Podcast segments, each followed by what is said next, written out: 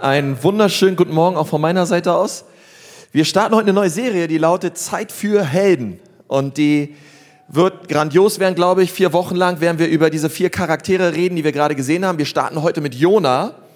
Und wir werden uns Woche für Woche anschauen, was diese Leute uns zu sagen haben heute. Die Bibel sagt uns, dass auch vieles im Alten Testament und die Glaubenshelden und die Patriarchen damals auch heute noch eine Stimme haben, uns heute etwas sagen wollen. Und wir wollen einfach auf ihr Leben schauen und einfach uns überlegen, hey, was können wir aus ihrem Leben mitnehmen? Das wollen wir heute auch bei Jonah, bei Jonah tun. Und, und ich glaube, ich, ich hätte fast diese, diese Predigt genannt, es steckt ein Jonah in jedem von uns. Aber dann dachte ich, na gut, ähm, ich lerne sie lieber, hör auf wegzulaufen. Aber ähm, ist oft so, dass wir, ja, dass, dass, dass Gehorsam etwas ist, was wir schnell von anderen abverlangen aber manchmal uns selber schwer tun, gehorsam zu sein und auch Gott gegenüber, seinen Aufträgen gegenüber. Und das werden wir gleich sehen im Leben von Jona. Vorher beten wir nochmal zusammen und dann starten wir. Herr Jesus, danke dir von ganzem Herzen für diesen Morgen. Ich danke dir für all das Gute, was du vorbereitet hast, Herr. Und wir preisen dich von Herzen, Gott, dass du gut bist und dass du gute Absichten hast, Herr. Und ich bitte dich so, dass du zu uns sprichst an diesem Morgen. In Jesu Namen. Amen. Es gab, als ihr reingekommen seid, eine Predigtmitschrift, die könnt ihr gerne rausholen. Da seht ihr einige Bibelverse, über die ich heute sprechen möchte. Und ich starte heute einfach mal in Jona 1. Wir werden durch das ganze erste Kapitel gehen gemeinsam und schauen, was da so für uns drin ist. Jona 1, wenn du deine Bibel dabei hast, die Verse 1 und 2. Und das Wort des Herrn erging an Jona, den Sohn Amitais, folgendermaßen. Jona war ein Prophet. Propheten waren Männer und auch Frauen, die haben auf Gott gehört und haben auf sein Reden gewartet, um dieses Reden dann dem Volk zu sagen und zu sagen, hey, so spricht der Herr. Und es ist immer noch so, Gott spricht immer noch. Gott spricht immer noch zu seinen Leuten. Und Jona, der Name Jona bedeutet Taube. Und als ich das nachgeschaut habe, da dachte ich zuallererst, dass Prinz, generell erstmal Tauben oder auch Vögel eher schreckhafte Tiere sind. Wenn Lärm da ist, wenn Stürme auf, aufziehen, ähm, Vögel fliegen auf jeden Fall immer gleich weg. Jedenfalls bin ich viel mit dem Fahrrad unterwegs. Ich habe noch nie erlebt, dass eine Taube sitzen geblieben ist, als ich mit dem Fahrrad ankam. Ähm, sie, sie flattern davon und dann sagt die Bibel, er ist der Sohn Amitais. Amitai bedeutet übersetzt Wahrheit. Er ist der Sohn der Wahrheit. Aber Jona ist eher bekannt für den Propheten, der davonlief. Er, ist, er hat zwar einen Vater, der Wahrheit heißt, aber er ist von der Wahrheit und er ist von dem Auftrag, den Gott ihm gegeben hat, weggelaufen. Wir kennen vielleicht die Geschichte, später kam der große Wal und dann hat er ihn wieder ausgespuckt. Und, und Jona ist eigentlich bekannt als der flüchtende Prophet. Und dann sagt die Bibel weiter in Vers 2, mach dich auf nun, Jona, geh nach Ninive, in die große Stadt und verkünde gegen sie, denn ihre Bosheit ist vor mein Angesicht aufgekommen. Und ich möchte heute über drei Dinge reden, die wir lernen dürfen aus dem Leben von Jona. Und das allererste ist, Gott sagt uns nicht immer das, was wir hören wollen. Erste Wahrheit, die, glaube ich, so wichtig ist für uns heute Morgen. Hey, wenn Gott uns einen Auftrag gibt, wenn Gott uns etwas zuspricht, hey, dann ist das nicht immer gleich happy clappy, das ist nicht immer gleich das, was wir hören wollen und denken, hey, hammermäßig, sondern ehrlich gesagt, ganz oft, wenn Gott zu uns spricht und uns einen Auftrag gibt, etwas zu tun, ist das nicht immer etwas, was wir gleich hören wollen und sagen, preis den Herrn, come on, endlich Herr, ähm, hast du erkannt, was auf meinem Herzen ist, damit ich es tun kann, okay? Sondern oft es, sind es Dinge, die Gott spricht, die Gott sagt und das sehen wir oft in der Bibel und Leute wollten es eigentlich nicht tun, weil es nicht nach ihrem Geschmack war. Und das war in dem Leben von Jona nicht anders. Jona wurde berufen von Gott, ein Prophet zu sein, um gegen die Stadt Ninive zu prophezeien und zu sagen, hey Leute, ihr seid böse, die Art und Weise, wie ihr lebt, ist vor Gott nicht in Ordnung, kehrt um. Und Jona hatte keine Lust darauf, denn primär hatte er Angst. Er hatte eigentlich zunächst Angst um sein eigenes Leben. Denn Ninive, damals ähm, Assyrien, das heutige Irak, diese, diese Stadt war bekannt, eine, eine Metropole in der damaligen Zeit, 750 vor Christus, war bekannt für ihre Brutalität. Assyrien, das ganze Volk, war bekannt für ihre militärische, barbarische Brutalität, in der sie vorgegangen sind gegen andere Völker. Also oft so, wenn Assyrer irgendwelche Städte eingenommen haben, haben sie alle Männer der Stadt genommen, haben sie verbuddelt und nur den Kopf draußen gelassen und sind weitergezogen. Oder sie haben die Köpfe der Einwohner genommen, haben damit Pyramiden gebaut und so weiter und so fort. Und als, als Jona gehört hat, er soll nach Ninive, dachte er sich, das werden sie auch mit mir tun. Wenn ich dieser bösen Stadt dieses böse Wort des Herrn sage, werden sie mich umbringen. Und man, man kann es vielleicht vergleichen mit heutzutage, keine Ahnung, geh zu ISIS oder ähm, geh, geh dort in den Irak, keine Ahnung, und, und, und verkündige gegen sie. Und Jonah hatte Angst erstmal um sein Leben. Und er wollte es auf gar keinen Fall tun. Und, und ich denke, hey, ähm, manchmal, manchmal kann man so über Jonah lesen und denken, hey, mach doch einfach, was Gott sagt. Kann doch nicht so schwer sein. Und so ein bisschen, wir haben so als so einen kleinen Trottel abgestempelt und den, den, so, so einen flüchtenden, blöden Propheten, der nicht das getan hat, was Gott tun wollte. Aber ehrlich gesagt, ganz oft sind wir doch nicht anders, oder? Ganz oft ist es doch auch so, dass Gott uns etwas sagt und wir wollen es nicht tun. Vielleicht auch, weil wir Angst haben, vielleicht weil wir eingeschüchtert sind. Ich weiß nicht, was es in deinem Leben ist, aber Gott, Gott spricht zu uns Dinge, Gott sagt zu uns Dinge, die wir nicht tun möchten. Aber ich glaube, dass wenn wir ihm dann vertrauen und wenn wir es dann trotzdem tun, er es immer segnet. Und er sich immer dazu stellt. Und es gibt vielleicht einen guten Grund, warum du vielleicht momentan in deinem Leben nicht das tust, wozu Gott dich berufen hat. Einige von euch, vielleicht geht's dir manchmal so wie mir, wir benutzen die lange Bank, das Lieblingsmöbelstück des Teufels, und wir schieben die Dinge auf und wir schieben die Dinge auf. Und so ein bisschen wie Eltern, die ihre Kinder ziehen, ja eins, Du kommst jetzt hierher. Zwei, du bist immer noch nicht dabei. Drei, gibst eine Strafe.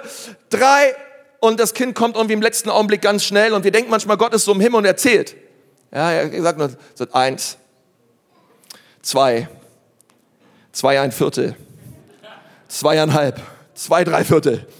Und, und so ein bisschen so, Gott, Gott da oben sitzt und einen ganz langen Atem hat und ähm, Gott hat einen langen Atem, aber ähm, ist nicht zu vergleichen, denn aufgeschobener Ungehorsam, äh, aufgeschobener Gehorsam ist auch Ungehorsam.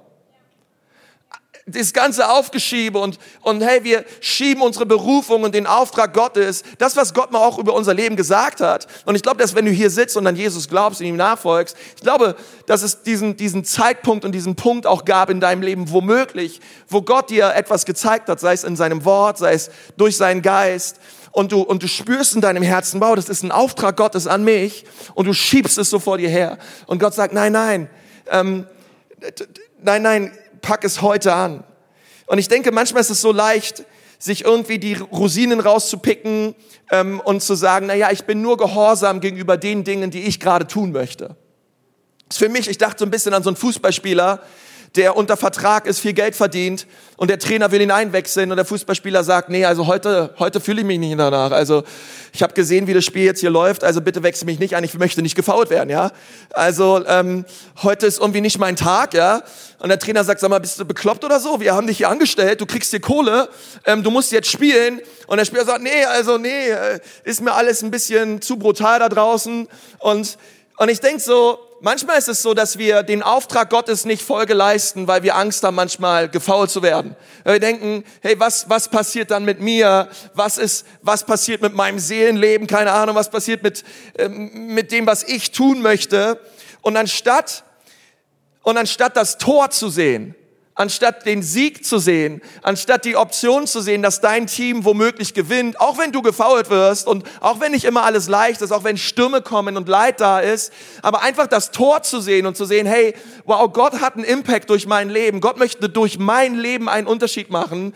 Hey, das ist alleine das zu fokussieren und das zu sehen, hey, das ist schon viel mehr als die halbe Miete. Aber nicht zu sagen, ähm, keine Ahnung, dass das womögliche gefault werden steht über dem Tor und zu sagen, nein, ich habe das Ziel vor Augen. Herr Gott hat einen Auftrag mit meinem Leben und ich möchte das sehen zu seiner Ehre. Denn dein Ruf ist nicht für deine Ehre, sondern es ist für Gottes Ehre. Es geht nicht um deine Geschichte, und Gott und wir lagen Gott ein, Teil unserer Geschichte zu werden, sagen Gott, ich habe Pläne, kannst du mich bitte segnen, dass meine Pläne in meinem Leben verwirklicht werden, sondern Gott sagt, nein, nein, ich habe einen Plan. Ich habe einen Plan mit dieser Menschheit, ich habe einen Plan für dein Leben. Herr, wenn du magst und wenn du dich mir auslieferst, dann wirst du Teil von meinem Plan für dein Leben. Und und das ist das, was Gott tun möchte. Ist Gott ist irgendwer dankbar heute morgen, dass Gott gute Pläne hat für unser Leben, wovor wir keine Angst haben brauchen und wir brauchen es nicht weiter rauszuschieben, sondern sagen Gott, hey, ich bin dabei. Und ich denke, ich denke, so, so war es mit den ganzen, mit den ganzen Glaubenshelden. Ähm, wenn, wir, wenn wir ehrlich sind, ich glaube nicht, dass die ganzen Glaubenshelden in der Bibel immer alles gemocht und geliebt hatten, wozu Gott sie beauftragt hat. Ich glaube nicht, dass, ich glaube nicht, dass so ein, so ein Micha, Scherach und Abednego morgens aufgestanden haben und gesagt haben, ey, heute habe ich richtig Bock auf einen feurigen Ofen, ey. Ähm, das wird richtig nice. Und ich glaube auch nicht, dass so ein, keine Ahnung, so ein, so ein David, der 13 Jahre alt war, als er gegen Goliath gekämpft hat. Okay, 13 Jahre, Mann, der Typ hatte drei Achselhaare und eine Zwille. Ähm, und, der, und der steht vor so einem drei Meter hohen Riesen. Ähm, ich glaube nicht, dass der gesagt hat, ey, Hammer, ja, da freue ich mich richtig drauf, heute gegen so einen Goliath zu kämpfen. Darüber werde ich übrigens nächste Woche predigen. Ähm, sondern ich, Ey, ich glaube immer, dass irgendwo Angst war. Ich glaube immer, dass irgendwo etwas war, wo, wo man in Zweifeln kam und wo man eingeschüchtert war, angesichts der Riesen und angesichts, angesichts der Stürme und all diesen Dingen. Ich glaube nicht, dass ein Daniel wirklich gerne in die Löwengrube geworfen wurde, okay? Nach dem Motto, mal schauen, wie Kätzchen heute drauf sind, ja? Ähm, wird schon alles gut werden. ist immer für uns so leicht, ja? Tausende Jahre später die Geschichten zu lesen. Ja, herrlich, Herr, wie du mit den Leuten bist, so, ne? Aber ehrlich gesagt, keiner von uns will tauschen. Ähm, aber es ist wahr, Gott sagt uns nicht immer das, was wir tun wollen. Aber wenn wir uns dann entscheiden, ihm zu glauben, so wie Abraham, der 100 Jahre lang auf einen Sohn gewartet hat und Gott zu ihm gesagt hat, hey, gib mir deinen Sohn. Und, und, und wir dann gehorsam sind. Es gibt zwei Sachen, denen ich auf die steht Gott unglaublich. Es ist Glaube und es ist Gehorsam. Und wenn wir, wenn wir daraufhin antworten, dann werden wir immer Segen erleben. Und wir werden sehen, wie Gott uns gebraucht und wie Gott viele, viele Menschen durch uns verändert. Im nächsten Vers lesen wir dann, da machte sich Jona auf, um von dem Angesicht des Herrn weg nach Tarsis zu fliehen. Und er ging nach Jaffo hinab und fand dort ein Schiff, das nach Tarsis fuhr. Da bezahlte er sein Fahrgeld es wird dich immer etwas kosten, um von Gott wegzurennen. Und er stieg ein, um mit ihnen nach Tarsis zu fahren, weg von dem Angesicht des Herrn. Und die zweite Wahrheit, die wir sehen in dem Leben von Jona lautet, es wird immer ein Boot geben, welches in die falsche Richtung fährt. Wenn Gott dir etwas sagt und, und du stellst dich dem im Gehorsam, es wird immer ein Boot geben in die andere Richtung. Es wird immer eine Möglichkeit geben, in deinem Leben wegzufahren von den Absichten und den Gedanken Gottes in deinem Leben. Du musst wissen, dass wenn Gott zu dir spricht, es immer ein Boot geben wird, welches in die falsche Richtung fährt. Gott ruft Jona. Und dort, wo Jona stand, und übrigens die Assyrer, das waren die schlimmsten Feinde Israels zur damaligen Zeit. Gott ruft ihn aber nach Ninive und Ninive lag 500 Kilometer, Kilometer östlich, aber er fuhr 2500 Kilometer westlich. ähm, und ich dachte, das ist so krass. Ähm, ey, 500 Kilometer, dann bist du da. Nee, ich flüchte lieber 2500 Kilometer und fahre in die andere Richtung. Und, und ich glaube, dass viele Menschen eigentlich wissen, was sie tun sollten, eigentlich wissen, was der Auftrag Gottes ist. Und vielleicht hat Gott schon vor langer Zeit zu dir gesprochen und, und warte, bis du gehorsam bist, aber wir schieben es auf. Aber das gleiche Wort ist immer noch da. Denn so oft ist es so, dass wenn Gott zu uns spricht, sich auf einmal Optionen auftun, wo du in ein Boot springen kannst, um wegzufahren. Ich habe mal mit jemandem geredet, der, ähm, der hatte ein Alkoholproblem und ich habe mit ihm länger über Jesus geredet und so weiter und er sagt, ey, ich wollte schon oft damit aufhören, aber immer wenn ich an die Tankstelle gehe, sind die Kümmerlinge gerade im Angebot. Da sage ich, ey, ähm, keine Ahnung, ob er das dann als ein Reden Gottes wertete, aber ähm, es wird sich immer ein Boot auftun, okay, immer in deinem Leben, um in die andere Richtung zu fahren. Es wird immer etwas geben. Vielleicht hat Gott dir aufs Herz gelegt, hey, ähm, ich, ich möchte nicht mehr, dass du so schlecht redest über andere Leute. Ich möchte, dass du aufhörst zu lästern. Ich möchte aufhörst, dass du aufhörst, über andere Leute herzuziehen. Ähm, und, du, und du sagst dir entscheidend, sagst, ja, Jesus, das möchte ich als, als ein Reden von dir in meinem Leben annehmen. Und kaum bist du raus aus dem Gottesdienst und erfrischt und erfüllt mit dem Heiligen Geist und möchtest die Welt verändern, gleich kommst du in deinen alten Freundeskreis rein und, die, und es geht alles wieder los. Und du hast manchmal das Gefühl, die Dinge sind dann noch schlimmer. Ja, so nach dem Motto, wir bitten Gott um Geduld und, ähm, und so viele Staus gab es an dem Tag noch nie, ähm, wie an dem Tag, wo du Gott um Geduld gebeten hast, okay? Und es, aber es, ist, es liegt in der Natur der Sache. Es wird immer ein Boot geben, welches in die falsche Richtung fährt in deinem Leben. Immer. Immer. Es wird immer, es werden sich immer Optionen auftun. Und, und Gott möchte aber, dass wir aufs richtige Boot springen. Nun, warum ist es so, dass immer da, wo, wo es Aufträge gibt, so viele andere Boote sich auftun. Und ich glaube, der Grund ist, dass der Teufel genau weiß, dass wenn du gehorsam bist, die Gnade Gottes in Fülle mit dir ist. Die Kraft seines Geistes in Fülle mit dir ist. Er genau weiß, dass, hey, wenn du losgehst und du aufs richtige Boot springst und du den Auftrag erfüllst, den Gott für dein Leben hat, er weiß, dass Gott mit dir ist. Du siehst Veränderung, du siehst Wunder, du siehst, wie Gott durch dich wirkt und er möchte das unbedingt verhindern. Und deswegen möchte ich dir ganz kurz drei Unterpunkte bringen. Ähm, wie können wir ähm, uns davor bewahren, auf das falsche Boot zu gehen in unserem Leben? Und das allererste ist, glaube ich, immer, ähm, es ist Liebe zu Gott. Es sind auch so die Werte, die wir als Kirche haben. Hey, das allererste, was wir tun, wir wollen Gott lieben. Ich glaube, dass eine Liebe zu Gott, die sich primär durch, durch unser Gebetsleben ausdrückt, durch, durchs Lesen im Wort Gottes ausdrückt, uns davor bewahrt, falsche Entscheidungen zu treffen.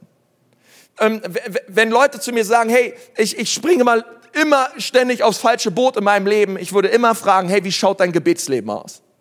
Wie schaut deine persönliche Beziehung mit Jesus aus? Und wir glauben dran, hey, dass, es, dass, dass das der Grund ist, warum Jesus starb, warum er auferstanden ist. Er ist nicht gekommen, um uns Religion zu bringen. Er ist nicht gekommen, damit wir irgendwie sonntags einen Platz warm halten, sondern er ist gekommen, um Montag bis Sonntag in Beziehung mit uns zu leben. Religion verändert dich von außen nach innen, aber Jesus verändert dich von innen nach außen. Jesus möchte dein Herz, er möchte in Beziehung mit dir leben. Und das ist so wichtig, dass wenn ich, hey, ich muss meine, immer wieder mich fragen, hey, kenne ich Jesus? Und kennt Jesus mich? Bin ich an seinem Herzen dran? Und ich glaube, es bewahrt mich davor, auf die falschen Boote in meinem Leben zu springen. Das zweite ist Liebe zu Menschen. Liebe zu Menschen. Hey, Jonas Problem war, Außerdem, er hat die Menschen in Ninive nicht geliebt. Er hat sie gehasst. Es waren, es waren seine Feinde. Und Jesus kam später, hat gesagt, hey, liebet eure Feinde.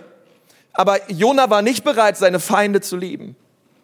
Und, und ich glaube, dass eine Liebe zu Menschen uns davor bewahrt, auf die falschen Boote zu steigen in unserem Leben.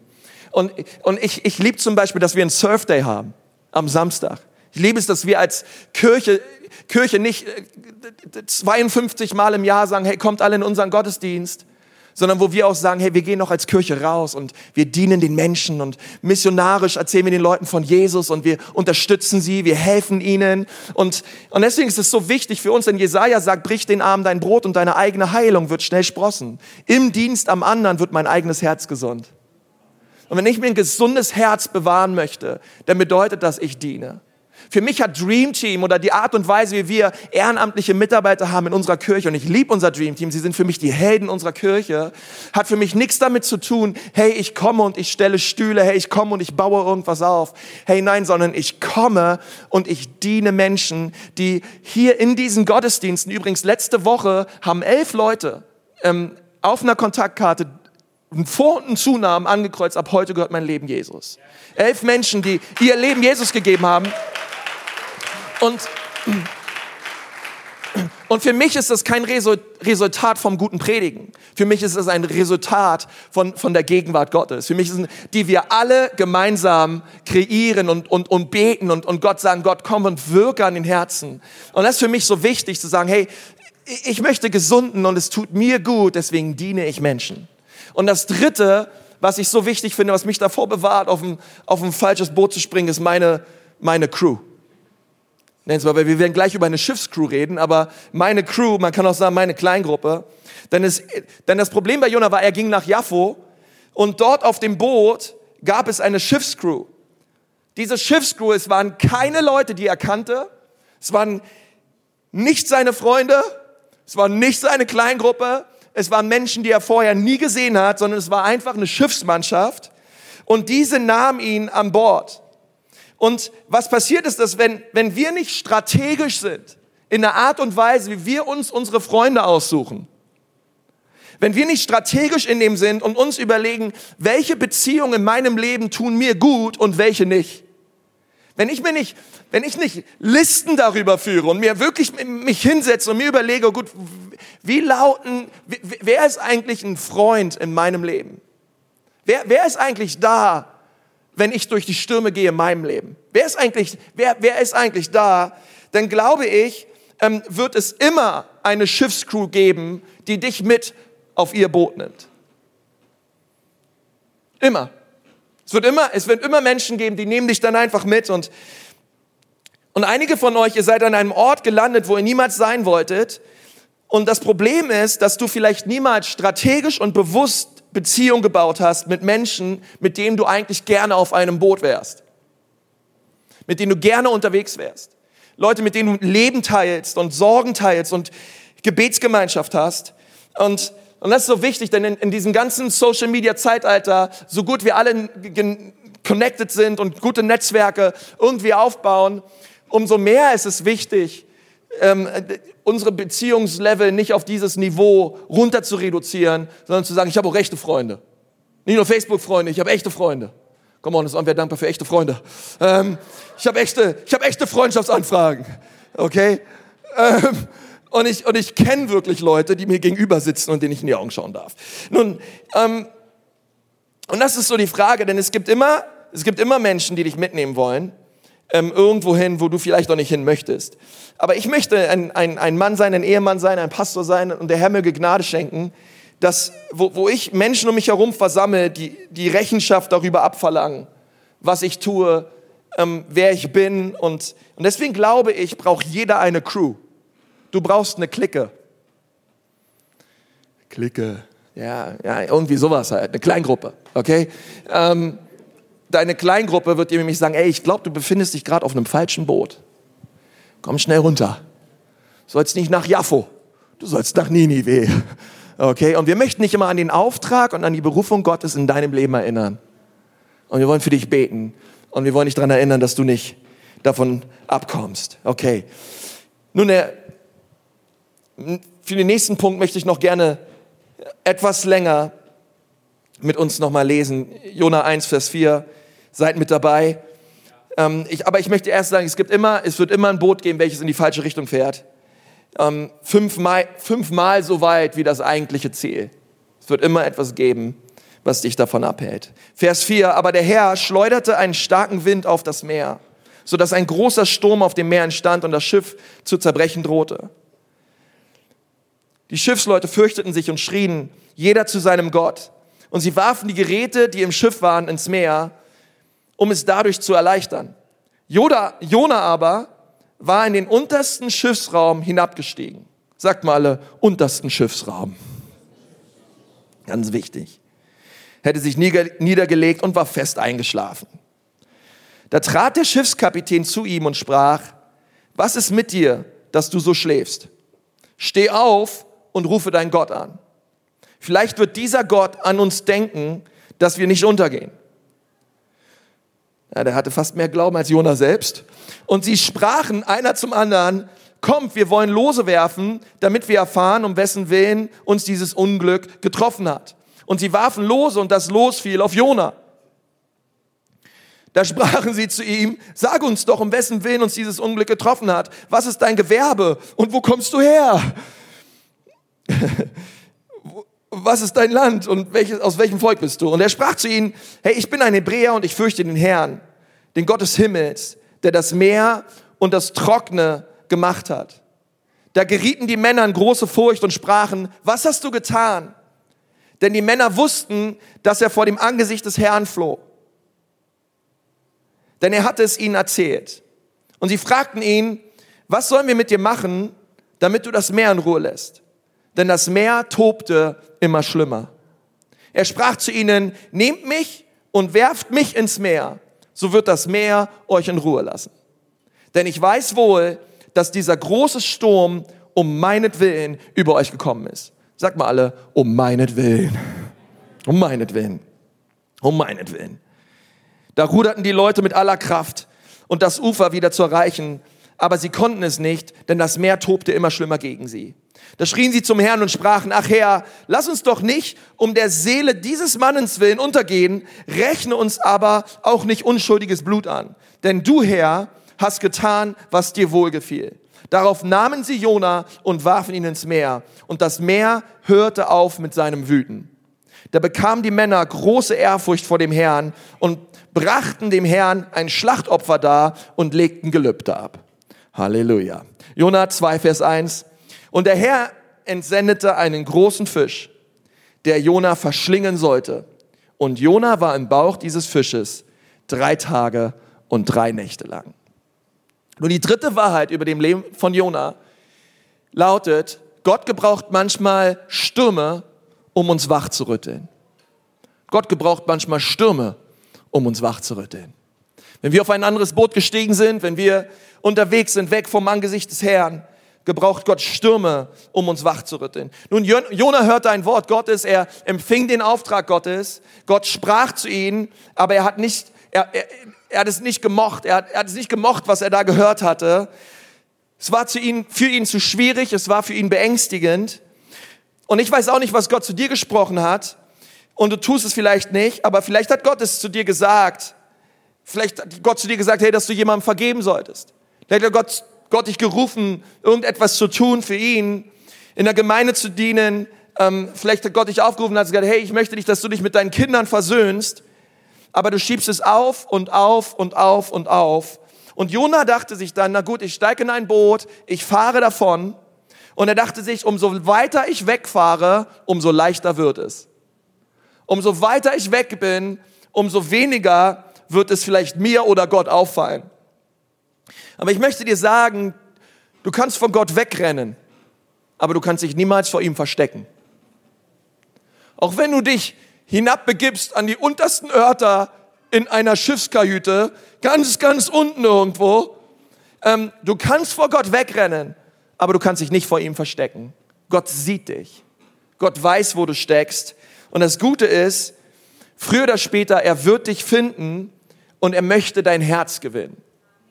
Er möchte dein Herz gewinnen. Vielleicht bist du auch heute hier im Gottesdienst und, und denkst dir, na gut, diesen, mit diesem Gott, ich, ich, ich höre es mir mal an und, ähm, und vielleicht bist du auch dabei, vor Gott wegzurennen. Aber ich möchte sagen, du kannst vor ihm wegrennen, aber du kannst dich nicht vor ihm verstecken. Ähm, die Bibel sagt, dass Jona aufs Boot ging, dass er sich in dem untersten Schiffsraum verkroch und tief am Schlafen war. Manchmal ist es so leicht, dass wir in einen geistlichen Schlaf verfallen. Manchmal ist es so leicht, dass wir einfach einpennen und taub werden gegenüber den Reden Gottes auch in unserem Leben, gegenüber den Verheißungen Gottes in unserem Leben. Und manchmal denken wir denn, dass Gott kommt und uns wach, ganz, ganz sanft wach küsst. Ja, so ein sanfter Kuss auf meine Wange her, bitte. Wenn du mich rufst und wenn du mich neu erweckst, dann bitte vorsichtig.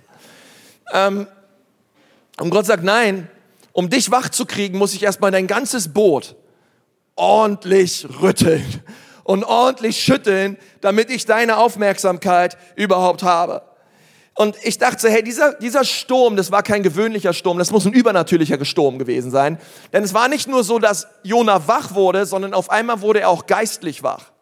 Auf einmal hat er neu seine Identität verstanden, hat gesagt, ähm, hey, ich bin ein Hebräer, ich bin ein Prophet, ich bin unterwegs im Auftrag des Herrn. Auf einmal, war eine, auf einmal war, wurde er geistlich wach und er erinnert sich daran, wer er ist. Er sagt, hey, ich bin Hebräer und ich diene dem Gott des Himmels und der das Meer und das Trockene gemacht hat. Und dieser Sturm weckt ihn auf und erinnert ihn daran, hey, ich bin Kind Gottes, ich bin in der Hand Gottes, auch wenn der Sturm da ist. Du kannst also wegrennen, aber Gott wird dich finden und er wird dich wecken. Und, und ich bete so auch heute Morgen, ich habe das gestern so gebetet, dass Gott auch heute Morgen Menschen aufweckt und sagen, hey, wach auf, gegenüber der Größe Gottes. Wach auf gegenüber der Liebe Gottes für dein Leben. Wach auf und siehe ganz neu, was Jesus Christus am Kreuz bereit war für dich zu tun. Erinnere dich daran, wer du bist und seine Gnade wird dich finden. Nun, was ich nicht meine, ist, dass jeder Sturm in deinem Leben da ist, weil du vor irgendwas davonläufst. Okay? Nicht alle Stürme in unserem Leben werden sozusagen aus Ungehorsam geboren. Nicht alle, aber manche. Nicht immer, aber manchmal. Gebraucht Gott die Stürme, um unsere Aufmerksamkeit zu bekommen.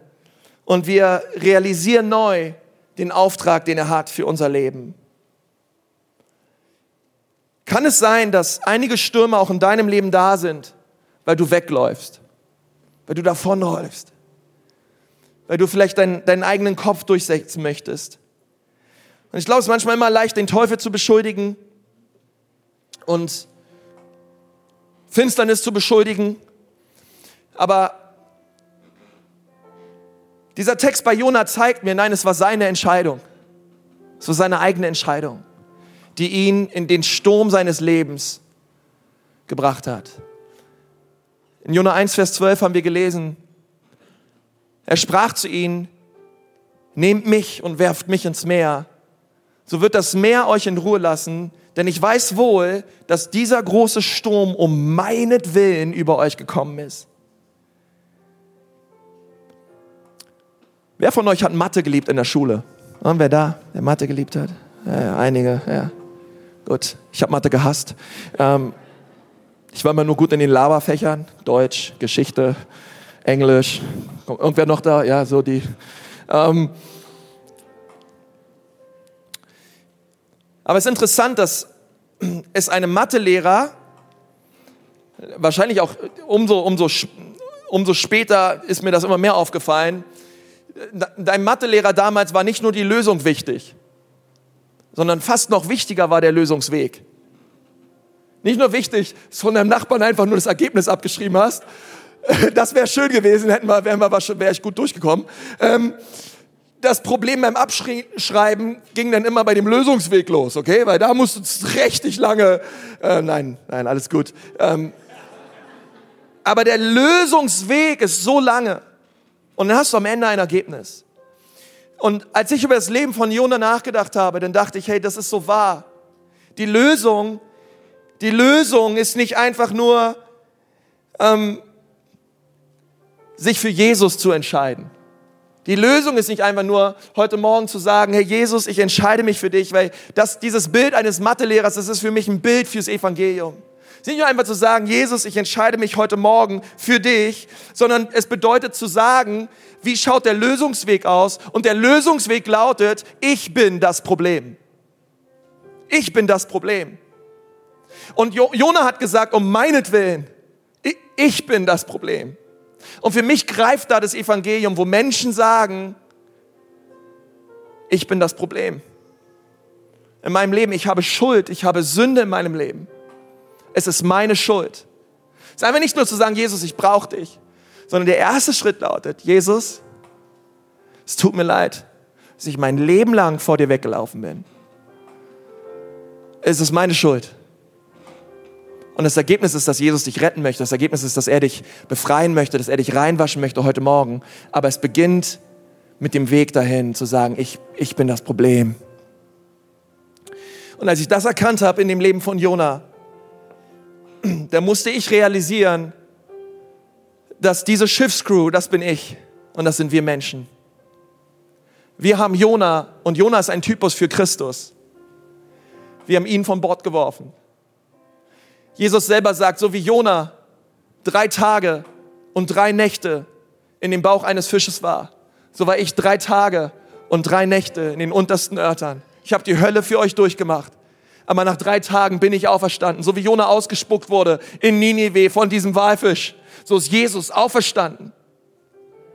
Für uns, für dich und für mich. Es bedeutet zu sagen, hey, Jesus, danke, dass du das getan hast. Wir haben dich über Bord geworfen, wir haben dich gekreuzigt. Aber du bist zu unserer Rettung gekommen. Und das möchte Jesus tun heute Morgen in deinem Leben. Es wird immer ein Boot geben in die andere Richtung. Was Gott sagt, ist nicht immer toll und ist nicht immer das, was wir hören wollen. Aber es gibt Gnade und es gibt Rettung für all die Menschen heute Morgen, die sagen, Jesus, ich möchte gehorsam sein. Ich möchte dir nachfolgen. Denn wir sehen den Segen und die Gnade auf der anderen Seite des Gehorsams, der freigesetzt wird in unserem Leben. Lass uns mal gemeinsam die Augen schließen. Ich möchte mit uns beten. Herr Jesus, wir wollen dir Danke sagen für diesen Morgen. Wir wollen dir Danke sagen für das Leben von Jona. Wir wollen dir Danke sagen, Jesus, dass du unser Jona bist. Wir wollen dir Danke sagen, Jesus, dass du für uns gestorben bist und dass du unsere Rettung bist. Dass du die Stürme in unserem Leben, die Stürme der Schuld und die Stürme der Sünde, dass du diese Stürme in unserem Leben zum, zur Ruhe und zum Schweigen gebracht hast. Durch das, was du am Kreuz für uns getan hast. Und heute Morgen ist diese Einladung da für dich. Wenn du heute Morgen hier sitzt und du sagst, Pastor, in meinem Leben ist Sturm. Der Sturm von Sünde, der Sturm von Schuld. In meinem, in meinem Leben sind echte Stürme. Und ich brauche Jesus heute Morgen. Ich möchte Jesus bitten, dass er mir meine Schuld und meine Sünde vergibt. Denn ich erkenne, vieles davon geschieht um meinetwillen. Aber heute Morgen möchte ich eine richtige Entscheidung treffen. Möchte umkehren, das Boot wechseln. Ich möchte Jesus einladen, der Herr meines Lebens zu werden. Dann ist Jesus heute Morgen hier. Er stellt sich zu dieser Entscheidung und er macht dich neu. Und wenn du das gerne möchtest, diesen aller, allerersten Schritt, wo du sagst, ja, Jesus, ich brauche dich, denn ich bin weggelaufen. Aber heute Morgen komme ich zu dir.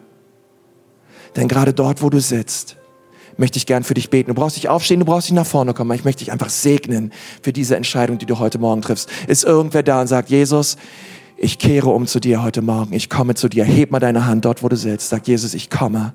Jesus, ich komme. Danke, deine Hand sehe ich, deine auch, deine auch, deine auch deine auch, deine auch, deine auch. Es sind noch mehr Leute da. Jesus, ich kehre um heute Morgen ich komme zu dir. Ich brauche dich, Jesus. Herr Jesus, super.